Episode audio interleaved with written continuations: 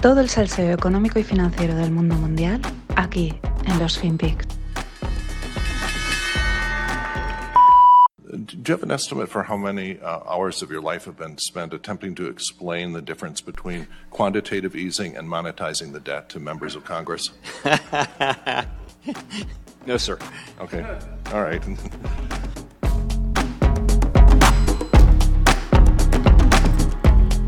Hola, no financieros. Aquí teníais, si no lo habíais oído aún, la risa de Jerome Powell. Es jajaja, ja, ja, se ríe, ¿no? Porque le preguntan, oye, ¿puedes decir cuál es la diferencia entre el QE, el QT, ¿no? Estos programas monetarios que lleva la Fed. Y el tío se parte, es que le sale una risa del fondo y dice, no, no lo sé. Con toda la cara, tal y como lo contamos ayer, mm, a tope, ¿no? Como dirían los memes, fucking legend.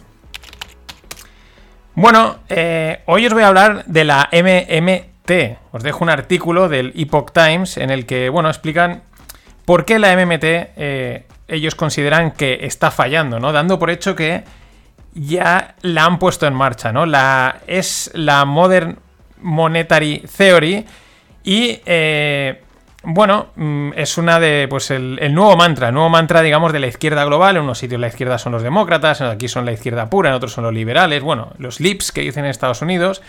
Pero es el nuevo mantra de, pues, de los burócratas y los que les gusta imprimir dinero a tope, ¿no? Y en este artículo del Epoch Times, pues eh, eh, dicen, y con razón, que, que, bueno, que esto ya se ha puesto en marcha, ¿no?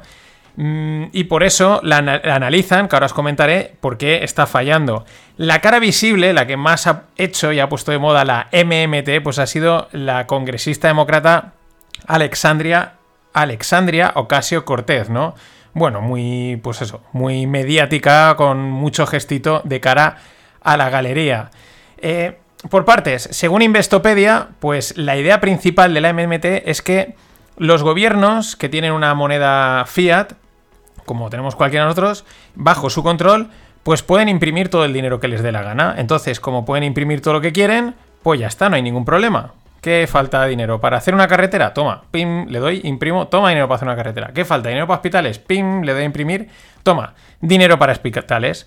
Es decir, eh, se ha acabado el problema, imprimimos todo lo que queramos y todo solucionado. Es el sueño húmedo de banqueros centrales, burócratas, políticos y demás parásitos político-estatales. Claro, este sueño ellos te lo maquillan con el mensaje de que es una herramienta para acabar con la pobreza y la desigualdad económica, es lo que siempre dicen, ¿no? Claro, es que hay mucha desigualdad, tal, y entonces con ese, pues claro, la gente lo compra, eh, vamos, el éxito está asegurado, éxito de público, el mensaje llega, sí, sí, hay que acabar con la desigualdad, imprimir más dinero, ¿no? Sin embargo, como sabemos que todo tiene un coste, y es lo que detallan en el y analizan en el artículo, ¿no? Ahora vamos a ver cuál es el coste. ¿Qué pasa? Pues que sucede lo que pasa siempre, todo lo contrario de lo que podríamos esperar. Si te dicen que van a reducir la desigualdad económica y de reducir la pobreza, pues no, lo que pasa es que la aumenta, hace justo todo lo contrario. ¿Cómo funciona? Pues porque este incremento del free money, del dinero gratis, se inyecta directamente en la gente. Hasta ahora, eh, ese ha sido uno de los grandes cambios de la, que en teoría ha hecho la Fed, ¿no? Antes el dinero lo estaba metiendo directamente en los mercados, ahora desde la pandemia empieza a inyectarlo directamente en, la gente, ¿no? A través de los cheques. Sobre todo estamos hablando de Estados Unidos. ¿Qué pasa? La gente tiene más dinero y por lo tanto, pues demanda más productos, ¿no? O sea, ¿qué hago? Pues me lo gasto, ¿no? alguno lo ahorrará, alguno, algún sensato que haya por ahí cogerá el dinero y lo ahorrará. Otros dirán, bueno, yo me lo, voy a invertir ¿dónde? Pues me lo juego en las criptos o no sé dónde. Oye, pues, si me lo han dado gratis, como no tiene valor, pues y si lo multiplico por 10, ¿no? Y otra gente, pues lo dedicará a gastar, ¿no? Entonces, ¿qué pasa? Que aumenta la demanda de productos y ante tal aumento de demanda, el propio sistema, empresas, eh, tiendas, etcétera, ¿qué hacen? Ajustan precios al alza porque me estás pidiendo mucho más de lo que te puedo dar. Por lo tanto, oferta-demanda eh, de productos y servicios se escuadra y se suben los precios. Es decir, eh, ese free money que se supone que te hace más rico y que equilibra la desigualdad, en realidad te deja igual o más pobre, porque lo que ha hecho ha sido subir el coste de vida proporcionalmente o incluso más, ¿no? Entonces te han dado un 20% más, pero todo te cuesta un 20 o un 30% más, porque ya puestos a subir, sube todo, ¿no? Entonces mm, te has quedado en el mismo sitio. Mm, ese, es el, ese es el tema de la, de la, de la MMT, que como bien dice en el artículo, ellos consideran que se ha puesto en marcha y es lo que hemos visto por lo menos desde que empezó la pandemia o incluso antes, ¿no? Empezar a meter dinero, a meter dinero porque ya está todo solucionado, todo se resuelve con, con cheques. ¿Cuál es la otra consecuencia que comenta en el artículo? Es que los americanos, también es verdad que hay que entender que allí son un poco son más consumistas, es más fácil tirar de crédito que a lo mejor en Europa, que en eso quizás seamos más conservadores, ¿no? Pero los americanos acaban tirando de crédito para compensar el nivel de vida, o sea, se han acostumbrado a un nivel de vida más alto, todo sube, oye, yo tengo que seguir mi ritmo, ¿qué hago? Allí, como se puede financiar y refinanciar, pues nada, a tirar de crédito para mantener el nivel de vida que te ha forzado a subir el, free money. Eh, consecuencia, pues el nivel, el nivel de endeudamiento de las familias es muchísimo más alto. Vamos, una maravilla, vamos, no se podía saber. Pero es que para colmo, según la propia MMT, que esto ya es cuando empieza a ser divertido, eh, lo que propone es que cuando la economía se calienta, fíjate, es importante porque dice se calienta, ¿no? O sea, la has calentado tú, pero es que se calienta. Dicen, hay que subir los impuestos para enfriarla, porque así se extrae dinero del sistema. Sí, ya lo he dicho, puedes parar a reírte un ratito, con lo de que se calienta, así como, pues fíjate qué casualidad, se ha calentado, o lo de extraer dinero del sistema. Eh, vamos a ver, el dinero de impuestos que sale de tu bolsillo y va al del gobierno, ah, resulta que sale del sistema. Claro, quizás por eso entendemos que despilfarren el dinero de, esa forma, ¿no? dicen, no, es que este dinero ha salido del sistema, ya no existe, nos lo podemos gastar como queramos. Claro, ¿qué es lo que sucede? Pues que al final lo que tienes es una economía que se enfría porque la cosa no tira y lo que haces es subirle los impuestos, porque crees que todo va de maravilla, pues te están diciendo, no, esto está súper caliente, hay que subir los impuestos, está perfecto, ¿no? Y la realidad es la contraria. Tus asesores te están diciendo lo que quieres oír, tú no quieres mirar mm, los datos de verdad y lo más importante, no vas a echarte atrás reconociendo el error de la MMT o la TTM o como le quieran llamar, porque esto irá, mutando de nombres, es, es clave, o sea, la idea principal la van a mantener, ¿no? no lo vas a reconocer, con lo cual no querías caldo, pues tomas dos tazas, R que R. Pero es que es el fin del free money, esto lo decía un artículo de Bloomberg. Por todo lo anterior que hemos comentado, pues ya circula esta nueva narrativa en la que todos están de acuerdo, inversores, banqueros, estados, ya empiezas a oírla, ¿no? Empezó a aparecer justo antes de que estallase lo de Ucrania, y se ha calmado, pero ahí está, ¿no? Eh, oye, que se ha acabado esta, la barra libre esta en la que hemos estado. Ellos preferirían que no. Porque. Pero lo que pasa es que no les queda otra que preparar al pueblo, prepararnos a todos para el final del free money. Es decir, se acabó la fiesta. Lo hemos conseguido. Puedes verlo como si fuese una fiesta de verdad, ¿no? Una discoteca que empezó la fiesta a las pues, 12 de la noche y lo han conseguido alargar hasta el mediodía del día siguiente. Tenía que haber acabado a las 6 pero no, oye, las 7, las 8, las 9, las 12, la 1, ¿no? Ya casi mediodía, pero ahí ya no da, ya no da para más. El disjockey está cansado, no queda alcohol, no quedan hielos, la policía ya no puede hacer más la vista gorda. Es un poco la situación que estamos a nivel monetario, siempre y cuando pues la movida de Ucrania no haga saltar todo por los aires y ya a saber dónde acabemos. Pero importante, es fundamental remarcar el juego de las palabras, como he dicho, el uso de la tercera persona, como si fuese algo externo a ellos y que no pueden hacer nada. Incluso el subliminal mensaje que hay ahí metido de ya te lo has gastado, o sea, ya te lo has pasado muy bien, ahora pues toca pechugar, ¿no? Es como, oye, saliste de fiesta, ahora eh, toca la facturita, ¿no? Cuando la realidad, como hemos visto, es que estas políticas lo único que han hecho es aumentar la desigualdad la pobreza y la destrucción de la importantísima clase media. Dicho en otras palabras, en nuestra analogía de la fiesta, resulta que la fiesta que se acaba era la de las élites, en parte. Y tú estabas en esta fiesta, y yo también, pues no soy de la élite, estamos en esa fiesta, pero resulta que éramos gogó, el camarero, el recoge vasos, la gente que curra para que la fiesta funcione, ¿no? Y los asistentes a la fiesta y los organizadores pues piensan que los gogos, los camareros y los recoge vasos, pues como están allí, pues que también se lo están pasando allí, también se lo están pasando bien, ¿no? Por estar dentro de la fiesta. Pero es mentira. Y un ejemplo de concentración de riqueza lo tenemos en un, en un tweet que os dejo en la newsletter, que es muy interesante, ¿no? Sobre todo cómo el óptimo de Pareto entra a funcionar siempre.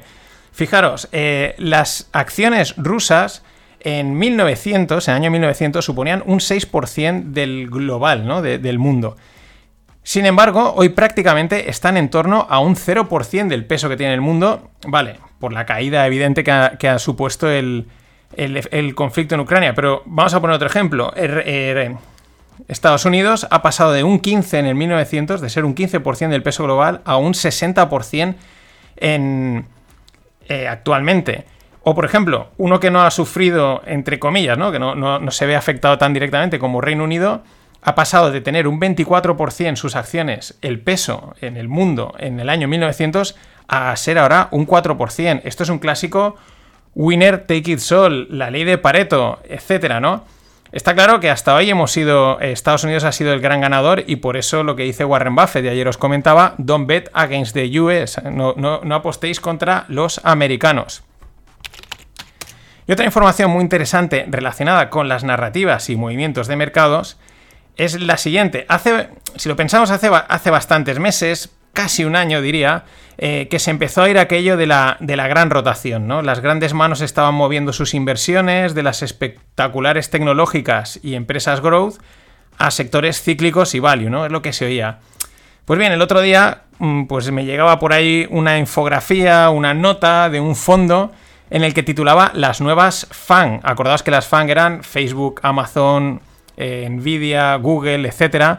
Eh, y ahora, ¿cuáles son las nuevas FAN? Pues eh, Fuel, Aerospace, Agricultura, Nuclear, Nuclear y Renovables, Gold and Miners. Es decir, estos sectores que son tan value y tan cíclicos. Es un giro totalmente. Me parece significativo que te lo dicen ahora, ¿no? O sea, primero en los rumores a los que hay que estar atentos, pero ahora ya para mí esto era viendo lo que estamos viendo, pero era como una confirmación, ¿no? Ya han colocado todo el papel, todos los retailers han entrado en las tecnológicas y ahora que les están cascando, ellos ya están en el otro lado. Lo malo es que lo publican después de que ya tienen todos tomadas sus posiciones, lógicamente, ¿no? Pero claro, eh, ¿Qué pasa? Pues yo creo que esta idea ahora empezará a calar, ¿no? Ahora ellos empiezan a soltar la información, la gente empieza a decir, después de la hostia que llevan las tecnológicas, decir, es verdad, tengo que rotar, y empiezan a rotar, y entonces ante viene un siguiente arreón, no quiere decir que esto esté acabado, ¿no? Lo bueno, mm, eso es lo malo, que siempre llegas tarde, lo bueno es que en Twitter siempre aparece, eh, siempre se le escapa a alguien, siempre aparece la nota antes de tiempo, y ya lo sabemos para otras veces.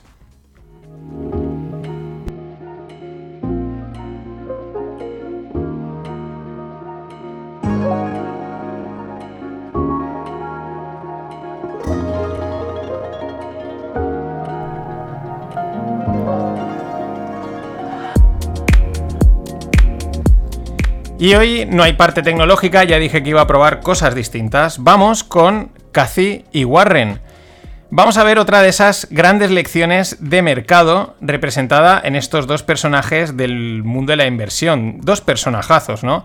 Además, antagónicos. Nuestra amiga Cathy Wood, Crazy Cathy, y nuestro amigo Warren Buffett, también llamado alias el oráculo de Omaha. Vamos primero con lo de Cathy, que es de traca, ¿no? Eh, creo que se equivocó y tenía que haberse metido a política, porque es donde los discursos ilusionantes eh, funcionan, las narrativas, el bla bla bla, pues todo eso va, va de maravilla, ¿no? Básicamente porque no estás, cuando estás en política, no estás sometido al mazazo implacable del mercado. El gráfico de cómo le están yendo a su fondo es espectacular. Lleva un 52% de caída y alguien aún ponía. Y pronto será un 75%. No paran de cascarle. Pero ojo, que ella es el exponente más visible de una larga lista de gestores de fondos que en circunstancias similares pues coge y se largaría, ¿no? O se callan y han estado en el mismo... Ella es como la cabeza de turco, la imagen que representa la narrativa tecnológica, ¿no? Y pues eso, la narrativa y la venta de sueños e ilusiones en bolsa. Pero es que ya digo, muchos otros se callarían, pasarían al perfil bajo, aquí no quiero que no se sepa lo liado que estoy, alguno me lo comentará, pero es que ella no, ella en lugar de quedarse callada y pasar ese perfil, no, no, R que R. ¿Que me están dando en la innovación en la tecnología? Pues sin problema.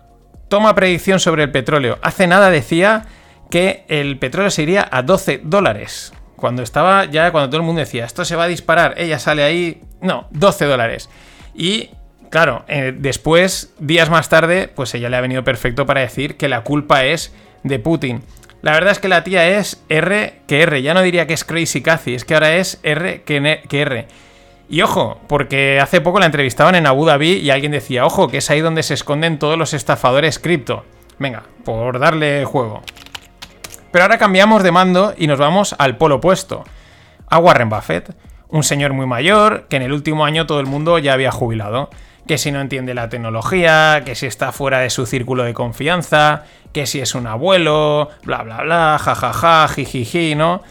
Total, porque es un tipo que te gustará más o menos, pero habla desde la, desde la, experiencia y desde el sentido común inversor, frente al discurso que hemos oído durante año y pico de es que las cosas ahora valen lo que la gente decide que hay que pagar por ellas. El rollo casi, ¿no?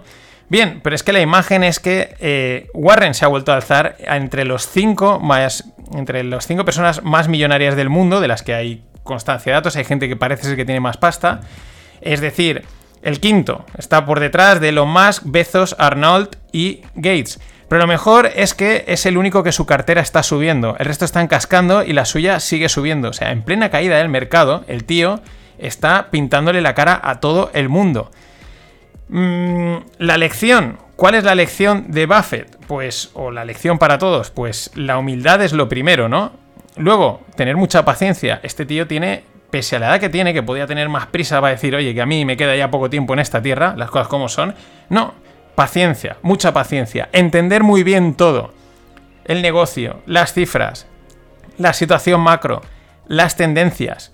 Mm, no dar nada por hecho, mantener la paciencia y el sentido común. No se basa en narrativas naif, en ilusiones, en sueños, en cuentos. No, no, el sentido más común común y común, o sea, no me canso de decirlo, sentido común, aburrido a más no poder, de decir, pues mira, no hay nada, pues el dinero lo dejo ahí parado, no cuento ninguna historia. Y paciencia. Ah, no, que eso ya lo había dicho.